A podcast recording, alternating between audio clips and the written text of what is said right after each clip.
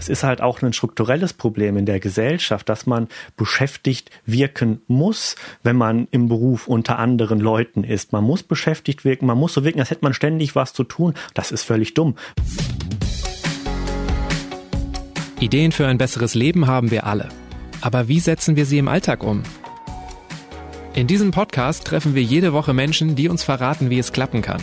Willkommen zu Smarter Leben. Ich bin Lena Kafka und diesmal spreche ich mit Tim Reichel. Virtuelle Happy Hours an einem Freitag im Sommer um 5 Uhr. Das klingt nicht wirklich happy. Geben Sie Ihren Mitarbeitern lieber das, was sie tatsächlich brauchen. Zum Beispiel Laptops mit Intel vPro im Evo-Design. Die haben lange Akkulaufzeiten, besonders reaktionsschnelle Leistung und integrierte Sicherheitsfeatures, damit der Arbeitstag für Ihr Team wirklich besser wird. Weitere Informationen finden Sie auf intel.de slash worksbest. Hi, ich bin Tim Reichel, ich bin Autor, Wissenschaftler und Experte für Zeitmanagement. Zu dem Thema schreibe ich Bücher, gebe Seminare. Ja, und ich freue mich, dass ich heute hier sein darf. Immer wieder passiert mir Folgendes. Eben saß ich noch in der U-Bahn auf dem Weg zur Arbeit und schon ist wieder Mittagspause. Aber was ist eigentlich dazwischen passiert? Was habe ich in den Stunden gemacht?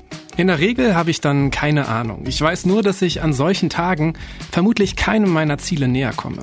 Egal ob beruflichen oder privaten. Denn nur wenn wir unseren Tag nutzen, bleibt auch Zeit für das, was wir wirklich tun wollen. Dann können wir unser Hobby zum Nebenjob machen, mehr Zeit mit der Familie verbringen, ja, oder einfach mehr schlafen. Und daran lässt sich arbeiten. Wichtig ist vor allem, dass wir bewusst mit unserer Zeit umgehen, sagt Tim. Und wir müssen aufhören, irgendwas zu tun. Welche Techniken dabei helfen und wie wir unseren Alltag flexibel planen, erklärt er in dieser Folge. Hallo Tim, schön, dass du Zeit hast. Hi Lenne, ich freue mich, dass ich hier sein darf. Wir beide sprechen jetzt gerade am Mittag. Du hattest heute schon so ein paar Stunden. Wie produktiv bist du in den Tag gestartet? Boah, heute war tatsächlich guter Tag. Ich habe so eine kleine Routine am Vorabend, in der ich schon den nächsten Tag vorab plane. Also ich mache mir ähm, Gedanken darüber, was ich auf jeden Fall erledigen möchte und gebe mir immer eine Tagesaufgabe. Also ein Ding, was auf jeden Fall gemacht werden muss und was am aller, aller, aller wichtigsten ist. Und damit versuche ich anzufangen. Das habe ich heute nicht geschafft, aber ich habe damit schon angefangen. Jetzt kleine Pause, hier, da quatschen wir ein bisschen. Und äh, ja, gleich bin ich guter Dinge, es abzuschließen. Aber diese Planung am Vorabend gibt mir halt immer so ein bisschen einen Startpunkt, ja, um anzufangen. Ich weiß direkt, was zu tun ist und muss nicht erst überlegen, äh, was machst du denn jetzt? Dann kommt was dazwischen. Nein, ich weiß genau, was Sache ist und alles andere stellt sich dann erstmal hinten an, außer es ist halt mega wichtig. Ne? Okay. In deinem Buch schreibst du zum Beispiel, wir müssen zuerst das unproduktive Beschäftigtsein ausschalten, wenn wir unsere Ziele erreichen möchten. Was unterscheidet denn für dich so eine, weiß nicht, so eine bloße Beschäftigung von einer wirklich produktiven Tätigkeit? Ja, dieses Beschäftigtsein, hm, ich möchte das mal beschreiben als so ein Grundrauschen, als Tätigkeiten, die wir fast im Autopiloten machen, ohne groß darüber nachzudenken. Ja, E-Mails checken, im Internet surfen, mit Kollegen quatschen, lesen, recherchieren, hier noch ein bisschen Perfektionismus, da noch ein bisschen was. Das wird jeder irgendwie kennen, egal in welchem Bereich er arbeitet. Das machen wir meistens unbewusst. So. Und Ziele erreichen erreichen, ist etwas ganz, ganz Bewusstes. Das heißt, wir überlegen uns vorher, wo wir hinwollen, dann denken wir uns die Schritte dahin aus, testen, ob das funktioniert, adjustieren ein bisschen hin und her, aber wir gehen halt einen bestimmten Weg, für den wir uns entschieden haben. Das ist halt ganz wichtig. Wir entscheiden uns dafür, wir machen das bewusst. So, und dieses unproduktive Beschäftigtsein, von dem ich schreibe, das steht dem halt im Weg, weil das Energie raubt, Zeit vor allem und es ist halt auch ein strukturelles Problem in der Gesellschaft, dass man beschäftigt wirken muss, wenn wenn man im Beruf unter anderen Leuten ist. Man muss beschäftigt wirken, man muss so wirken, als hätte man ständig was zu tun. Das ist völlig dumm, weil dann die Zeit zum Reflektieren, zum produktiven, zum bewussten Handeln fehlt. Okay, aber weißt du, woher das kommt? Weil ich kenne das auch, dass irgendwie in meinem Freundeskreis irgendwie gerne mal Leute erzählen, wie busy sie gerade sind und was ja. sie alles zu tun haben. also ich vermute und ich habe dazu auch viel gelesen, aber die Wissenschaft ist sich dazu nicht einig, dass es halt ja so ein Statussymbol, so ein Statusgehabe ist im Job. Ne? Wer hat am meisten zu tun, wer wirkt am produktivsten. Ähm, gerade in so alteingesessenen Strukturen, älteren Unternehmen ist es halt häufig, dass man da beschäftigt wirken muss. Ja, wenn man mal kurz an die Decke oder aus dem Fenster guckt, wird man gefragt, hast du nichts zu tun? So ein Quatsch. Ich denke gerade nach. Das ist viel wertvoller als das, was viele andere hier gerade machen. Ja, ich glaube, es ist ein strukturelles Problem und nächster wichtiger Punkt, dass wir uns auch selber damit was vorlügen. Ja, wir beschäftigen uns mit Dingen, die eigentlich gar nicht nötig sind, um uns dann irgendwie oder vor uns zu rechtfertigen, dass wir produktiv waren. Aber das sind wir gar nicht. Wir waren beschäftigt. Und darauf möchte ich hinaus. Es gibt einen Unterschied zwischen beschäftigt sein und produktiv sein. Wenn man das schon mal verstanden hat, großer Punkt. Jetzt arbeiten ja seit Beginn der Pandemie viel mehr Menschen im Homeoffice. Ne? Und wenn du jetzt von Statusgehabe sprichst und von beschäftigt wirken wollen, das bringt mir ja nichts. Ne? Also ich, ich hocke da zum Beispiel direkt neben meinem Bett. Also das ist ja nicht beeindruckt davon, wenn ich irgendwie die ganze Zeit lese. Ähm, glaubst du, ja. dass diese, ja, dieser veränderte Rahmen automatisch was daran verändern wird oder müssen wir das bewusst angehen? Also ist das so doll erlernt, dass sich unser Verhalten nicht automatisch verändern wird? Dieses äh, Gehabe in der Gruppe, das wird natürlich im Homeoffice ausgeschaltet, wenn ich nicht gerade hier eine Videoüberwachung habe, was aber nur die wenigsten haben, oder wenn ich da mit meinem Partner, meiner Partnerin zusammen irgendwie in einem Raum arbeite oder so. Was dann halt nicht raus ist, ist dieses sich selbst etwas vormachen. Nur die geänderte Arbeitsatmosphäre wird dazu nichts beitragen. Sie wird es eher verschärfen im Homeoffice. Im Homeoffice fehlt die Kontrollinstanz. Das heißt, ich habe dort keine Kollegen, keine Kolleginnen, die sehen, dass ich den ganzen Tag in Jogging Jogginghose auf meinem Schreibtischstuhl sitze und so ein bisschen vor mich hindöse. Das ist jetzt halt diese Gegendynamik. Im Büro ist das übertrieben, indem ich dann dadurch versuche, produktiv beschäftigt zu wirken, ja. Zu Hause ist das genaue Gegenteil und kann dann in einen schädlichen Gegenmechanismus umschlagen. Da muss man ein Gleichgewicht finden. Und das bekommt man halt hin mit einem vernünftigen Selbstmanagement. Okay, das heißt aber, ich muss mich vielleicht im Büro anders hinterfragen, als wenn ich zu Hause arbeite. Ja, das ist ein sehr guter Punkt. Genau, genau. Das habe ich gerade sehr kompliziert versucht zu erklären. aber ich habe es verstanden anscheinend. Du hast dich ja mit allerlei Techniken befasst, äh, wie wir noch effizienter und noch fokussierter arbeiten können. Aber du sagst auch, dass wir übergeordnete Ziele für unser Leben brauchen, also so eine Art Vision, um wirklich produktiv arbeiten zu können. Heißt das also, wir müssen erstmal aufs Bremspedal drücken und einen Schritt zurückgehen und über uns selbst nachdenken, um produktiv zu werden? Grundsätzlich finde ich, dass das jeder Mensch haben sollte. Also das Wort Vision ist so ein bisschen managementtechnisch ausgelutscht. Viele sagen dann sofort, ja, hau ab damit, das ist mir zu BWLig. Ich finde es völlig in Ordnung, ähm, ob man es jetzt Vision, Leitbild oder übergeordnetes Lebensziel nennt, wie auch immer. Aber grundsätzlich sollte sich jeder, und das ist auch meine Meinung so, halt Gedanken darüber machen, wo möchte ich denn hin, was möchte ich denn machen, was sind denn meine Werte. Wenn ich das nicht habe, dann ist es halt sehr schwierig, kleine konkrete Ziele zu definieren, die in einer Linie stehen, also die zusammenpassen. Wenn ich halt mich immer nur von kleinem Ziel zu kleinem Ziel arbeite, dann verliere ich vielleicht den Überblick oder die passen gar nicht zusammen. Keine Ahnung, wenn ich mir jetzt zum Beispiel vornehme, ich möchte irgendwie mit 50, keine Ahnung, finanziell unabhängig sein, ausgesorgt haben, weiß nicht, ob das ein Ziel ist, ich nehme das jetzt einfach mal, aber mir dann gleichzeitig so Tagesziele setze wie bis 13 Uhr möchte ich alle E-Mails beantworten, dann ist das nicht so förderlich. Wenn ich aber dieses große Ziel kenne, dann nehmen die E-Mails beantworten auf einmal nur einen ganz kleinen Punkt ein und ich denke eher darüber nach, ja, was muss ich denn eigentlich machen, um dieses übergeordnete Ding zu erreichen? Wenn man das noch nicht hat, um zu deiner Frage zurückzukommen, ist so ein bisschen ausbremsen, erstmal überlegen, ja, Moment, wo stehe ich denn? Schritt eins und wo will ich denn hin und wann will ich da sein? Das ist unglaublich wichtig und auch glaube ich, nicht verhandelbar, das zu machen, wenn man ein produktives und auch glückliches Leben führen möchte. Das wird immer gerne mit Thema Produktivität und Effizienz in Zusammenhang gebracht, aber eigentlich ist es Lebensglück. Ich muss mir überlegen, was möchte ich denn wirklich im Leben erreichen? Welche Optionen habe ich denn? Wenn ich das nicht mache, dann tapse ich doch einfach im Dunkeln rum und probiere irgendwas aus. Ist nicht besonders klug und macht auch auf lange Sicht unglücklich, vermute ich. Ich denke, das lohnt sich, das zu tun, wenn man es noch nicht gemacht hat. Okay, das heißt ja aber dann auch, dass bei Menschen, wie zum Beispiel bei mir, bei denen die größten Ziele jetzt durchaus auch wenig mit Arbeit zu tun haben, dass das Nachdenken darüber trotzdem mich produktiver machen kann, deiner Meinung nach? Ja, natürlich. Also wenn du jetzt zum Beispiel, ähm, keine Ahnung, ich nehme ein Ziel, viel Zeit mit den Kindern verbringen. So, dann könnte ja ein Weg, um dieses Ziel zu erreichen sein. Ich möchte möglichst produktiv arbeiten und jeden Tag um 14 Uhr spätestens Schluss machen. Und dann kannst du ja, wenn das dein übergeordnetes Ziel ist, deine Arbeit unterordnen und schauen, wie kann ich Arbeitszeit reduzieren, indem ich effizienter werde, indem ich äh, Prioritäten setze, indem ich coole Sachen erfinde, produktiver, äh, innovativer arbeite, um höheren Stundenlohn zu erwirtschaften, um weniger zu arbeiten. Aber wenn ich das nicht weiß und diese Ziele nicht rauswerfe bei mir aus dem äh, Kompressor im Kopf, dann ist halt wahnsinnig schwierig, ähm, so einen Tagesablauf daran auszurichten, weil man muss halt immer, das wird häufig vergessen in der Fachliteratur dazu, wenn man auf diesen Ebenen unterwegs ist, ne? Makroebene, Mikroebene. Es ist wunderbar, sich eine Vision auszudenken, aber ich finde, man muss auch schauen, wie lässt sich das im Alltag umsetzen. Ne? Halt drei, vier Schritte dann runterzugehen und ganz konkret zu gucken, ja, wie mache ich das denn am Tag? Ne? Baue ich mir dann wirklich, jetzt in deinem konkreten Beispiel, was ich gerade angedichtet habe, baue ich mir dann um 14 Uhr eine harte Deadline in den Tag, dass ich sage, danach geht nichts mehr, danach ist vorbei, ich muss vorher alles schaffen. So, begrenze ich die Zeit dann so, mache ich eine künstliche Verknappung rein, um mal wieder theoretisch zu werden, ja? Okay, und es, es bringt ja auch ein bisschen Stress in mein Leben rein und äh, dann brauche ich wahrscheinlich irgendwie einen Sinn, ne? damit, damit ich das auch wirklich angehe, um also irgendwie auch einen Drang habe, mich mehr zu strukturieren. Ja, völlig richtig, völlig richtig, aber ich glaube, dass Stress in dem Moment dann gar nicht mehr so ein großes Thema ist, weil du Ziele hast, die du verfolgst.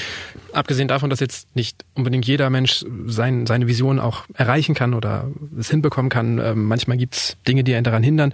Es fällt, glaube ich, vielen Menschen auch schwer herauszufinden, ne, was persönliche Ziele sein können. Also ich habe auch das Gefühl, dass so in, in Deutschland so eine Kultur, das so ja muss ja passt schon gibt. Also so es wird viel einfach, also viele Menschen nehmen so das hin, wie das Leben passiert. Wie finde ich das denn für mich am besten heraus? Also welche Fragen sollte ich mir stellen? Hast du da einen Tipp? Es ist wahnsinnig individuell ähm, natürlich. Ähm, ja, Tipps habe ich da auch. Es gibt ähm, so verschiedene Leitfragen, um sich Visionen zu erarbeiten. Ne? Wo möchte ich später stehen? Worauf möchte ich an meinem Lebensabend ähm, glücklich zurück blicken, worauf könnte ich stolz sein, was will ich in drei, fünf, zehn Jahren erreicht haben, all diese Sachen, die man schon mal gelesen hat, die helfen auch tatsächlich, aber mich würde noch einen Schritt weiter gehen und halt nicht dieses Erfolg und Erreichen hinstellen, sondern auch so ein bisschen, ja, ähm, glückstechnisch fragen, ne? was macht mich glücklich, welche Tätigkeiten möchte ich am Tag ausführen, mit welchen Menschen möchte ich Zeit verbringen, so. Und wenn ich halt diese sozialen Sachen auch mal aufschreibe, dann merke ich ganz schnell, hoch, das ist ja was, ne? Und ich möchte zum Beispiel jeden Tag Sport machen, ich möchte mein Instrument spielen, ich möchte ein bisschen Playstation machen, ich möchte Zeit mit meiner Partnerin verbringen, Zeit mit meinen Kindern, Zeit mit meinen zwei besten Freunden, die ich im Moment nur einmal im Monat sehe, wie auch immer. Aber wenn ich mir das mal alles aufschreibe, merke ich schnell, ui, das passt ja gar nicht mit meinem Kalender überein. Dann fängt halt ähm, die Arbeit an zu schauen, okay, was ist denn davon jetzt wirklich wichtig? Was hat Priorität? Was kommt auf Platz eins, auf Platz zwei und so weiter? Oder muss ich vielleicht meine Arbeit, meinen Alltag umstrukturieren? Kann ich den effizienter machen oder kann ich an einer anderen Stelle irgendwo Zeit einsparen? Oder vielleicht auch verbringe ich Zeit mit den falschen Menschen im Moment? Habe ich Zeitfresser in meinem Leben? Die hat jeder von uns drin, ich auch. Und das zu hinterfragen, das ist eigentlich so das Wichtige. Was würde mich glücklich machen? Wie möchte ich wahrgenommen werden? Das muss vielleicht auch nicht so wichtig sein, wie möchte ich wahrgenommen werden, sondern wie möchte ich mich wahrnehmen, ja? Oder wie möchte ich auf andere wirken? Wie möchte ich auf meine Kinder wirken? Wie möchte ich auf meine besten Freunde wirken und so weiter? Halte ich für wichtig, sich damit zu beschäftigen ja, wo möchte ich am Ende landen? Weißt du das für dich? Ja, so grob, es ändert sich gerade viel bei mir. Einmal im Jahr nehme ich mir eine Auszeit, tatsächlich drei, vier Tage kein Internet. Meistens gehe ich dann tatsächlich ins Kloster, obwohl ich nicht religiös bin, aber einfach ein Ort der Ruhe für mich. Und da denke ich dann nach. Ich denke schriftlich nach. Das empfehle ich auch. Bitte nicht einfach hinsetzen und äh, sich so grob überlegen, ja, wie könnte es denn sein? Schreibt die Sachen auf. Das hat eine ganz andere Verbindlichkeit und auch einen ganz anderen äh, Grad an Emotionalität, wenn man die Sachen wirklich aufschreibt, auf Papier nachdenkt. Ja, und das mache ich mindestens einmal im Jahr und überlege dann, ja, wo stehst du gerade? Erster Schritt Schritt? Wo möchte ich hin? Was fällt mir schwer? Was hätte ich gerne mehr? Und da ist halt dann auch wahnsinnig interessant, das zu vergleichen, wie es in den Vorjahren sich entwickelt hat. Also ähm, das kann ich empfehlen. Ich weiß es für mich, aber ich verrate es dir nicht. Das kommt als nächstes, ne? Ja, ja, ja, ja. ähm, die Aufgabe ist ja so ein bisschen, dass man ähm, die eigenen Ziele dann mit den Herausforderungen des Alltags in Einklang bringen muss. Und du redest ja zum Beispiel auch dazu, ähm, erstmal eine Bestandsaufnahme von Tagesabläufen zu machen und also wirklich tatsächlich minutiös aufzuschreiben, womit man sich so beschäftigt hat. Worauf sollte ich dabei achten? Ja, das ist für mich immer so der erste Schritt, wenn ich mit neuen Seminarteilnehmern, im Klienten zusammenarbeite, zu sagen, so, hier so, wo geht denn die Zeit für drauf? Die Leute fallen vom Stuhl, wenn sie halt aufschreiben, äh, wie häufig am Tag sie ihre E-Mails checken. Ja, da, kommt zum Teil 30, 40, 50 Mal raus. Eine hatte 112 Checks pro Tag. Ich weiß gar nicht, wie man das hinkriegt. Oder mhm. ähm, schaut mal auf euer Smartphone. Ne? Wie viele Stunden am Tag bin ich da ähm, bei irgendwelchen Social Apps angemeldet? Ne? Das aufzuschreiben oder halt einfach sich zu überlegen, okay, ich habe Zeiten am Tag, da weiß ich gar nicht, was ich mache ganz häufig zwischen 17 und 19 Uhr. Ne? Was mache ich da? Irgendwas, ja, aber das ist nicht gut. Ne? Ich muss wissen, was ich mache in meiner Zeit, damit ich das steuern kann. Und es geht dann nicht darum, ähm, halt wirklich jedes Fitzelchen ähm, später effizient zu belegen, sondern einfach mal zu schauen, wofür gebe ich meine Zeit aus und dann zu schauen, habe ich da Einsparpotenziale oder habe ich die nicht oder kann ich irgendwelche Aufgaben in Blöcken zusammenpacken, dass ich da effizienter arbeiten kann. Wenn ich zum Beispiel fünfmal am Tag meine Küche aufräume, sowas mache ich zum zum Beispiel, ja, ich gehe dann in die Küche, hole mir einen Kaffee, sehe, ah, da kann man was aufräumen, dann mache ich das kurz, zehn Minuten weg, zack, ne? Anstatt das einmal dann am Abend vernünftig zu machen und das erstmal stehen zu lassen, um damit dann halt eine Viertelstunde Zeit pro Tag zu sparen. Eine Viertelstunde Zeit am Tag ist, wenn ich jetzt fünf Tage die Woche nehme, über eine Stunde die man dann einfach mehr Zeit hat, in der man schlafen könnte. Meine Güte, schlafe ich halt in der Zeit, bin ich produktiver am nächsten Tag oder mache halt irgendwas, was mich meinen Zielen näher bringt. Okay, das heißt aber, wir dürfen auch dann nach dieser To-Do-Inventur quasi noch Freiräume lassen oder auch statt irgendwie 112 mal Mails checken, 80 mal Mails checken und ein bisschen nachdenken. Ja, völlig richtig. Also, wenn du 112 mal deine Mails checken musst um danach beruhigt zu sein und den Kopf frei zu haben, dann mach das, um Gottes Willen, ja, aber sei dir dessen bewusst. Und vielleicht schafft man es dann ja, mit dieser enormen Zahl einen Mechanismus zu bauen, da langsam runterzukommen. 112 ist ja schon fast so kontrollsuchtmäßig. Vielleicht macht man sich dann einfach einen Timer bei Outlook rein oder irgendwo dein Smartphone, dass man alle Viertelstunde eine Push-Nachricht kriegt mit, jetzt darfst du deine Mail schicken. Okay, aber so eine ähm, Bestandsaufnahme ist ja quasi erst der Anfang. Es geht dann ja auch schon darum, den Alltag umzugestalten und um produktiver zu werden. Empfiehlst du unter anderem, sich die sogenannte Fokusfrage zu stellen, also mal zu überlegen, was so die eine Sache ist, die es sich wirklich lohnt zu tun, um einem bestimmten Ziel näher zu kommen. Und spannend dabei finde ich, dass du es tatsächlich ähm, für alle Lebensbereiche empfiehlst. Also Beruf, Gesundheit, Partnerschaft, Finanzen, was, was sonst noch so gibt. Was glaubst du, welchen Bereich werden da meistens nicht bedenken? Hm? Fokusfrage eines meiner Lieblingskonzepte äh, von Gary Keller, ähm, super Autor. Ich nenne sie vielleicht erstmal kurz. Die Fokusfrage lautet, äh, welche ist die eine Sache, die ich tun kann, so dass alles andere einfacher oder sogar überflüssig wird? So. Und ähm, ganz interessantes psychologisches Konzept, weil allein das Nachdenken darüber sorgt dafür, dass wir priorisierter handeln. Aber gut, das führt jetzt zu weit. Und ich glaube, dass die Anwendung in einer Beziehung dafür am seltensten in Betracht gezogen wird. Ne? Wenn du jetzt an deine Partnerin denkst, irgendwie, ähm, welches ist die eine Sache, die ich für meine Beziehung tun kann, sodass alles andere einfacher oder überflüssig wird. Ne? Grundsätzlich hilft es ja dabei, mal so drauf zu gucken und zu überlegen, okay, was wünscht sich mein Partner denn von mir? Was kann ich denn machen, dass der glücklich ist? Welche eine Sache ist das denn? Und wenn es nur eine kleine Geste ist, ja, dann mach die halt. Nächster Punkt Gesundheit. Das kommt als nächstes. Welches ist die eine Sache, die ich für meine Gesundheit tun kann, sodass alles andere andere einfacher oder überflüssig wird. Ja, endlich mal den Schlafrhythmus in den Griff kriegen, mal anfangen mehr Wasser zu trinken, mit dem Rauchen aufhören. Also jetzt sind jetzt nur Beispiele, aber ich finde, so sieht man es sehr schön plastisch, dass man sich halt von diesem krassen Projektmanagement-Denken entfernt und diese Techniken für den Alltag überträgt. Und ähm, ich glaube, dass das halt auch dabei hilft, einfach jetzt nicht Zwänge in den Alltag reinzubringen, sondern mal mit einem frischen Geist da drauf zu gucken, mit einem neuen Impuls und zu überlegen, ja, was mache ich denn hier eigentlich? Ja. Okay, Okay, aber das ist auch nicht, nicht krampfhaft jeden Tag, sondern Nein. einfach das im Hinterkopf haben und immer mal wieder für die einzelnen Bereiche durchgehen. Also ich habe die Fokusfrage auf einem Post-it an meinem Monitor hängen. Ah, dass ich da okay. drauf gucke und mich das jeden Tag frage. Ich hatte in meiner alten Wohnung hatte ich ein Poster an der Rückwand von der Tür, dass man dann zumindest sich damit beschäftigen musste, mal nachdenken musste, ja, was ist denn die eine Sache gerade bei dir? Hat sich die vielleicht geändert? Weil das ist nicht statisches, ne? Aber einfach sich bewusst machen, dass es diese eine Sache geben kann. Vielleicht gibt es auch zwei oder drei, aber vielleicht ist gerade eins am wichtigsten. Und dann darauf hinzuarbeiten. Das schärft halt den Fokus. Deswegen ja Fokusfrage. Darum, ich würde schon sagen, wenn man das Konzept mag, ich will dir keine Konzepte aufzwingen. Es gibt äh, hunderte davon. Ich selbst mag gar nicht alle, über die ich schreibe, aber ich stelle sie halt vor, weil die Menschen halt unterschiedlich sind und sich die das angucken sollen. So möchte ich das gerne. Genau. Gut, dass du es erwähnst, ne? weil letztendlich ist das ja auch so eine Priorisierungshilfe, könnte man vielleicht mhm. sagen, diese Fokusfrage. Und da gibt's ja wirklich echt viele Techniken, die lassen sich schnell ergoogeln. Ja, ja, ja. Bestimmt haben viele schon mal irgendwie äh, Pareto-Prinzip oder Eisenhower-Methode, ja, ja. wie sie alle oh, heißen, furchtbar. ähm, gehört. Furchtbar, Eisenhower-Methode. Mag ich gar nicht.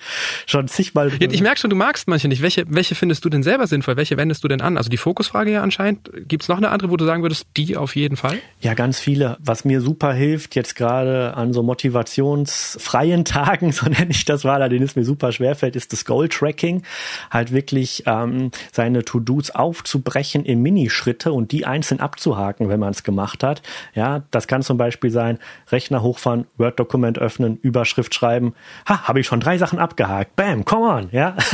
so, so steigert man okay. sich dann. Aber hält dich das nicht eher auf, wenn du dann wirklich irgendwie jeden Step aufschreibst? Oder machst du es im Kopf? Nee, ich schreibe alles auf. Wenn die Motivation gegen Null geht, ist das gut investierte Zeit. Und ja, das hält auf, aber es pusht dich halt wieder rein in die Aufgabe. Und jeder von uns hat solche Tage, an denen nichts geht und man eigentlich was schreiben, was kreieren, was produzieren müsste, wie auch immer. Was produzieren müsste, ist vielleicht gar nicht verkehrt. So, und sich dann mit so kleinen Hilfstechniken wieder reinzuwuseln, das ist halt wahnsinnig nützlich. Und da hilft mir persönlich dieses Goal-Tracking halt bei, weil da kann ich noch so eine starke Vision haben. Es gibt immer so Tage, an denen man das nicht kann. Ne? Jeder von uns hat das. Deswegen mag ich halt diese kleinen Hilfstechniken besonders. Okay, okay, nee, aber das heißt ja letztendlich, würde ich sagen, ähm, wenn ich jetzt vielleicht die für mich passende Technik noch nicht gefunden habe, es gibt halt wahnsinnig viele und es ist auch gut, dass es die gibt, weil wir halt alle so unterschiedlich ticken und weil tatsächlich die zu unterschiedlichen Menschentypen dann auch wahrscheinlich passen, ne? Genau das und dann noch eine krasse Unterscheidung, nämlich je nach Situation, ja, kann das dann auch noch mal anders sein. Wenn du jetzt wahnsinnig motiviert und strukturiert in den Tag startest, gutes Gefühl hast,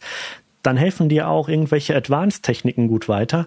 Aber wenn du irgendwie, keine Ahnung, leicht verkatert aufstehst, irgendwie schlechtes Gefühl, super nervige Aufgabe vor der Brust, dann brauchst du andere Techniken, die dich halt sofort kleinschrittig ranführen. Das ist das, was ich gerade meinte in dem Beispiel, ja. Und da halt ein Repertoire zu haben an Selbstmanagement-Tools, an kleinen Hacks, an Tricks, wie man es auch immer nennen möchte, ja, was dir dabei hilft, fokussiert zu sein, in dem Moment dann auch wirklich umschalten zu können, aber halt auch danach abschalten zu können, ja.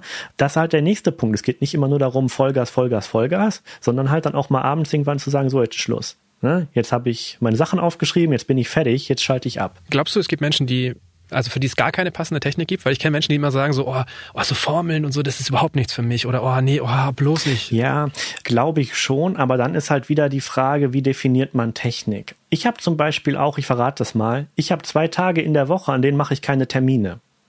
An denen ist mein Tag komplett frei. Da kommt auch kein Termin rein. Wenn mich jemand anruft, gehe ich ans Telefon. Aber ansonsten mache ich da halt, worauf ich Lust habe. Also Arbeitstage. Ne? Jetzt nicht irgendwie Wochenende oder so, sondern Arbeitstage. Diesen Freiraum brauche ich halt auch, weil da entwickeln sich dann halt Ideen. So, und ein gewisses Maß an Zerstreuung sollte sich auch irgendwie jeder zugestehen, weil man da erst wieder Kraft schöpfen und kreativ sein kann. Und ich äh, kann chaotisch arbeitende Menschen da gut verstehen, wenn die sagen, hör mir auf mit To-Do-Listen und einen Kalender habe ich nicht, irgendwie bekomme ich das schon hin und äh, ich mache einfach irgendwie, bisher bin ich damit gut gefahren.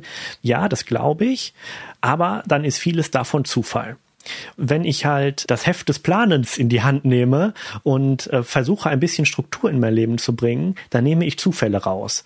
Und das halte ich persönlich für nicht so schlecht. Wenn ich viel Struktur habe, gibt man ja eher einem die Chance, dann auch produktiv zu sein. Also man gibt sich selbst die Chance, produktiv zu sein, als wenn man sagt, ja, ich gucke halt, wie es ist. Okay, es gibt vielleicht Menschen, die nicht mit klassischen Techniken klarkommen, aber ein bewusster Umgang mit Tageszeit, mit Arbeitszeit, der hilft jedem Menschen, würdest du wahrscheinlich sagen dann. Ja, völlig richtig, völlig richtig. Selbst wenn es keine harten Strukturen sein müssen, so kann ich mir doch zumindest dann irgendwie vorgeben, okay, Vormittag mache ich das und das jetzt nicht. Das hilft dann ja schon mal irgendwie den Fokus vielleicht auf eine Arbeit oder auf eine andere Tätigkeit zu legen. Ich würde mich halt rantasten, ja, so soft wie möglich, aber ein komplett äh, äh, freies Drehen würde ich halt versuchen zu vermeiden. Wenn man allerdings sich jetzt schon mit der kleinsten Einschränkung unter Druck gesetzt fühlt, ja, dann lebt halt äh, das chaotische Leben so weiter. Völlig okay.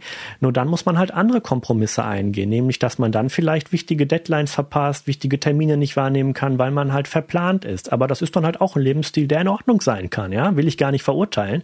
Aber da sind wir wieder bei der individuellen Geschichte, ne?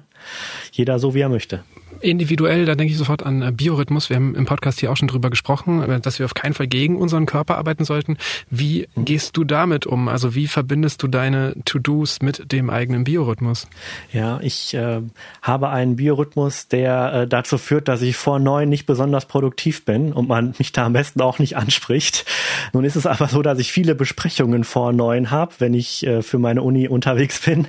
Aber ich kann den anpassen mittlerweile so. Und was ich halt gemerkt habe, bei mir persönlich ist, anpassen ja, aber nicht auf Dauer irgendwie da pushen. Und man braucht halt dann auch Ruhezeiten, Übergangszeiten, wenn man zu veränderten äh, Produktivzeiten arbeiten möchte. Und ähm, ich habe das ganz oft, dass wenn ich dann irgendwie eine Konferenzwoche habe oder so oder viele Auswärtstermine, viel reisen muss, ich hasse Reisen, also Dienstreisen, sonst ist das cool, aber Dienstreisen furchtbar. Das bringt mich halt völlig raus. Und dann brauche ich immer einen Tag, um wieder klarzukommen. Halt dann wirklich viel Wasser trinken, eher Routineaufgaben erledigen, wichtige Sachen dann auf den nächsten nächsten Tag schieben und so weiter, dann halt nicht mich um die kreativen, coolen Aufgaben kümmern, sondern das dann halt wirklich machen, wenn ich wieder voll da bin. Ja, aber das gehört zum guten Selbstmanagement dazu. Hast du völlig recht. Erstens den eigenen Biorhythmus herauszufinden. Viele kennen den ja auch gar nicht, ne? behaupte ich jetzt mal. Ja, und wenn man ihn dann kennt, halt auch das Leben daran ja, auszurichten. Ich, mir fällt gerade ein, dass ich ähm, eben, bevor wir die Aufnahme gestartet haben, dir gesagt habe, dass du mir bitte direkt im Anschluss deine Spuren schicken sollst, weil ich äh, Freitagnachmittags nicht so gern kreativ arbeite, sondern lieber Podcast-Folgen produziere. Das ist zum Beispiel ein sinnvoller Umgang mit dem Biorhythmus. Ja, wunderbar, wunderbar. genau das empfehle ich auch. Also okay. wenn du solche Tiefphasen hast, ich nenne das Hoch- und Tiefphasen. Ne? Hochphasen halt hohe Leistungsfähigkeit, hohe Leistungsfähigkeit, Tiefphasen geringe Leistungsfähigkeit.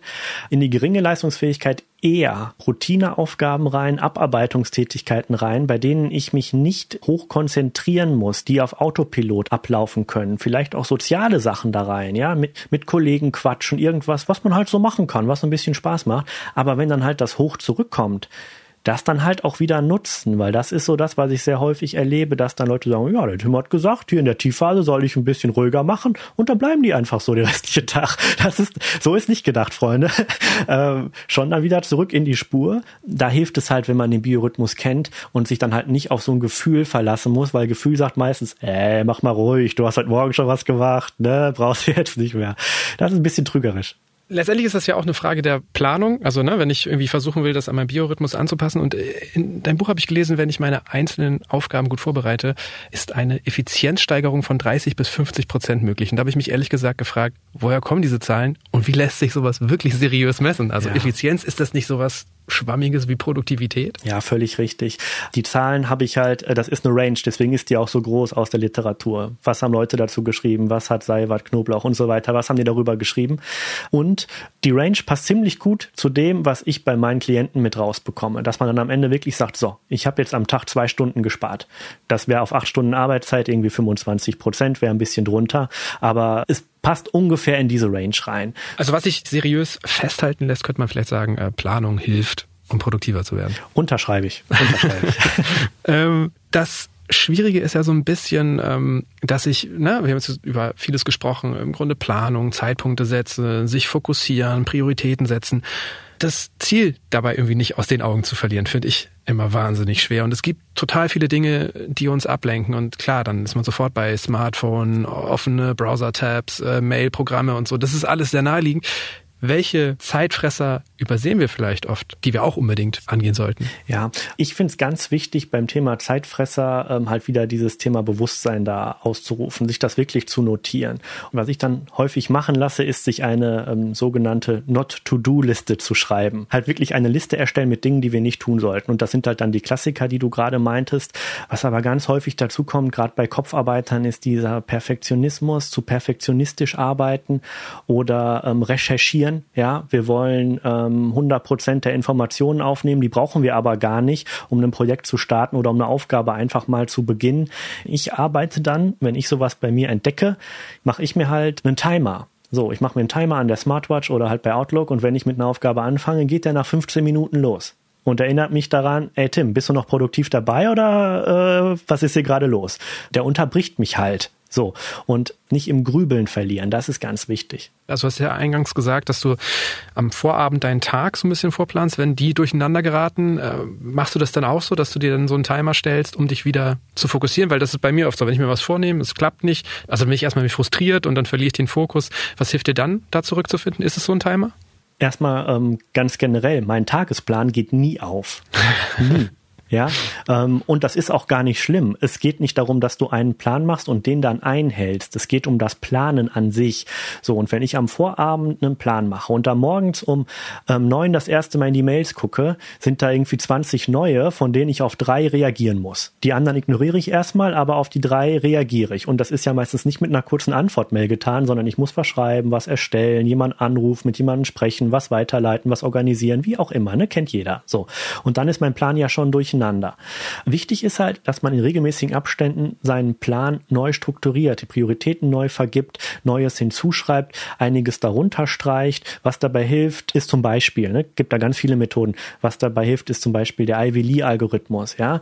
Ist auch so eine Technik, ne? Ja, genau, genau, genau. Das ist eine Technik, hört sich kompliziert an wegen Algorithmus, heißt aber nur, dass man es immer wiederkehrend macht. Und zwar geht das so, du nimmst deine To-Do-Liste und schreibst die sechs wichtigsten Aufgaben auf eine andere Liste und zwar in der Reihenfolge, in der du sie bearbeitest arbeiten willst, wenn du die erste Aufgabe erfüllt hast, erledigt hast, die allerwichtigste, schaust du dir die anderen fünf an und überlegst, ob was dazugekommen ist. Oder ob was obsolet geworden ist, weil sich was erledigt hat, weil du das einfach liegen lassen, weil jemand anderes gemacht hast oder weil du jetzt nach der wichtigsten Aufgabe denkst, ja, mache ich nicht, ne? Völlig unwichtig geworden, wenn man so drüber nachdenkt. So, solche Tools, um halt ständig neu zu priorisieren, die helfen mir halt, dann immer wieder den Fokus zurückzufinden. Ne? Ich betone das wieder ausdrücklich so, dass es mir hilft. Anderen hilft es vielleicht nicht, aber ähm, grundsätzlich nimmt es mir nicht viel Zeit weg, jede Stunde oder nach jeder erledigten Aufgabe einmal kurz auf die Liste zu gucken, überlegen, jo, was als nächstes, jetzt das, jetzt das, ist noch was reingekommen? Nee, okay, dann weiter, go, ist was weg? Ah ja, cool, pam. So. Vielleicht könnte man dann sagen, äh, Planung ist ein fortlaufender Prozess, der irgendwie mir hilft, in Verbindung mit meiner Struktur zu bleiben. Ja, ja, ja. Ja, völlig richtig. Ich weiß gerade nicht, wer es gesagt hat. Ich, ich glaube, Churchill war es nicht. Irgendein englischer äh, Staatsmann hatte, glaube ich, mal gesagt, ein Plan ist nichts, Planen ist alles. Also halt weg vom Statischen hin zum Dynamischen. Und damit hat er auch recht. Und diese Planung ist halt nur ein Hilfsprozess. Es ist ein Hilfsprozess, unsere Prioritäten klar zu machen. So und gerade wenn man echt viel zu tun hat und auch verschiedene Lebensbereiche unter einen Hut bringen will. Ne? Es geht jetzt ja nicht darum, seine Aufgaben im Job zu planen, sondern halt auch noch dann Familie, Freunde, Gesundheit, was weiß ich, da reinzukriegen. Ne? Das halt in einen übergeordneten Plan fürs Leben zu kriegen, den du auf einer Tagesebene immer wieder aktualisierst, aber gleichzeitig das übergeordnete Ziel nicht aus dem Blick zu verlieren, sich in diesem Tagesgeschäft nicht zu verirren, ja, das ist ja auch wichtig. Das heißt, diese Vision davon unabhängig natürlich zu haben, aber den Tag immer auf einer Mikroebene in ganz konkreten Schritten planen. Wenn wir jetzt auch schon darüber reden, dass man das vielleicht alles nicht so starr betrachten sollten. Ich habe eine dieser Techniken ausprobiert in der Vorbereitung. Ich habe hab diese Pomodoro-Technik gemacht. Ah, ja. Also blöd gesagt, ähm, auch mit Weckerstellen. Ne? Also man arbeitet 25 Minuten konzentriert und dann hat man fünf Minuten Pause, kann machen, was man will und dann geht's wieder los. Und es ist halt voll gescheitert bei mir. Ne? Also ja. in, jedem, in jeder Einheit ist ähm, meine Frau oder mein, mein Kind reingekommen und unsere Wohnung ist einfach klein, das ließ sich auch nicht vermeiden. Und dann habe ich aber auch gedacht, so okay, wenn ich das jetzt im Büro ausprobiere und dann kommt da irgendwie mein Kollege oder eine Kollegin rein und dann sage ich dir, nee, ich habe in 13 Minuten, fünf Minuten für dich Zeit. Das ist fern von jeder Lebensrealität bei ja. mir. Können wir diese Techniken auch einfach eher als Anreiz verstehen oder funktionieren sie dann nicht mehr so richtig? Auf jeden Fall. Ich möchte noch kurz was zu der Pomodoro-Technik sagen, weil das eine der besten ähm, Methoden sind, die auch für sehr, sehr, sehr viele Menschen funktioniert und du die jetzt sehr, sehr, sehr ungerecht behandelt hast, ja. ja. Nein, also es ist eine Ambivalenz in mir, also weil ich, es hat mir schon geholfen, aber ich kann es einfach nicht so starr ausführen, wie es vorgegeben ist. Ähm, die Pomodoro-Technik ist dafür ausgelegt, dass du Ruhe hast. So. Und wenn du das jetzt halt im Wohnzimmer, wo zwei Kinder rumlaufen, eine Frau ist, ein Hund bellt und nebenan eine Baustelle ist, ausführst, dann wirst du der Technik halt nicht gerecht, dann kann die nicht funktionieren. Das möchte ich nur sagen. Ne? Wenn du jetzt aber einen Artikel schreiben musst in einer Bibliothek und hast dein Notebook dabei und sagst, okay, 25 Minuten Go, dann ist die Technik hervorragend, um sich konzentriert mit einer Aufgabe zu beschäftigen, die eigentlich viel zu groß ist, um sie auf einmal zu erledigen. So, dafür ist die super. Perfekt klappt die Technik halt dann, wenn du ungestört bist. Das haben die meisten Techniken gemeint, dass sie dann gut funktionieren. Äh, Aber, ja? um meine Ziele zu erreichen, ähm, muss ich hier langsam mal zum Ende kommen. Je. Ich habe dich zu Beginn gefragt, wie du in den Tag gekommen bist. Vielleicht zum Ende nochmal, was muss denn noch passieren, damit du am Ende des Tages so richtig zufrieden mit dir heute bist und das Gefühl hattest, jo, das war ein produktiver Tag? Hm. Also, wie gesagt, ähm, für jeden Tag definiere ich eine Tagesaufgabe. Diese Aufgabe möchte ich erfüllen und diese Aufgabe werde ich erfüllen, egal wie lange es dauert. Das ist so mein kranker Anspruch. So, ob das jetzt um elf, um zwölf, um zwei ist, ich erfülle diese Aufgabe. Und wenn ich das gemacht habe, bin ich zufrieden. Dafür braucht man ein bisschen Fingerspitzengefühl, dass man die Aufgabe halt auch realistisch wählt, aber halt auch nicht zu klein, dass man irgendwie dann um zehn fertig ist oder dass man um zehn fertig ist und dann noch irgendwelche sinnlosen Details macht, um die Zeit zu strecken. Damit mein Tag oder damit ich am Ende des Tages zufrieden bin, muss diese Tagesaufgabe erledigt worden sein und ich muss einen Wert geschaffen haben, irgendetwas erzeugt haben von nachhaltigem Wert. Das heißt nicht nur Sachen abgearbeitet, nicht nur E-Mails, nicht nur Telefonate, sondern wirklich etwas geschaffen haben. Sei das jetzt ein Kapitel in einem neuen Buch, ein Artikel für den Spiegel, ein Interview in einem Podcast, was auch immer. Ich möchte etwas geschaffen haben, was meinen Hörern, meinen Lesern irgendwie Mehrwert, blödes Wort, aber was den Mehrwert liefert, ne? was irgendeinen Wert erzeugt. Das möchte ich gemacht haben. Ich, ich möchte was hinterlassen haben, was Nachhaltiges dann bin ich zufrieden. Okay, und falls es mal nicht so gut geklappt hat, hast du ja noch deine Routine, damit es am nächsten Tag einfach ein bisschen besser läuft. Richtig. Also, falls ich mal die Tagesaufgabe nicht schaffe, mache ich halt am nächsten Tag weiter und lerne draus. Genau. Ich danke dir für deine Zeit. Danke fürs Gespräch. Ich danke auch und alles Gute an die Zuhörerinnen und Zuhörer zu Hause. Bis dann. Und mehr Anregungen zum heutigen Thema gibt Tim Reichel in seinem Buch Endlich produktiv im Homeoffice. Der Link steht wie immer in den Show Notes dieser Episode. Über Feedback, Anregungen oder Themenvorschläge freue ich mich jederzeit. Einfach eine Mail schreiben an smarterleben.spiegel.de. Und das war's für heute. Die nächste Folge gibt's ab kommendem Samstag dann wie immer auf spiegel.de und überall, wo es Podcasts gibt. Zum Beispiel bei Apple Podcasts oder Spotify. Dort können Sie Smarter Leben auch kostenlos abonnieren.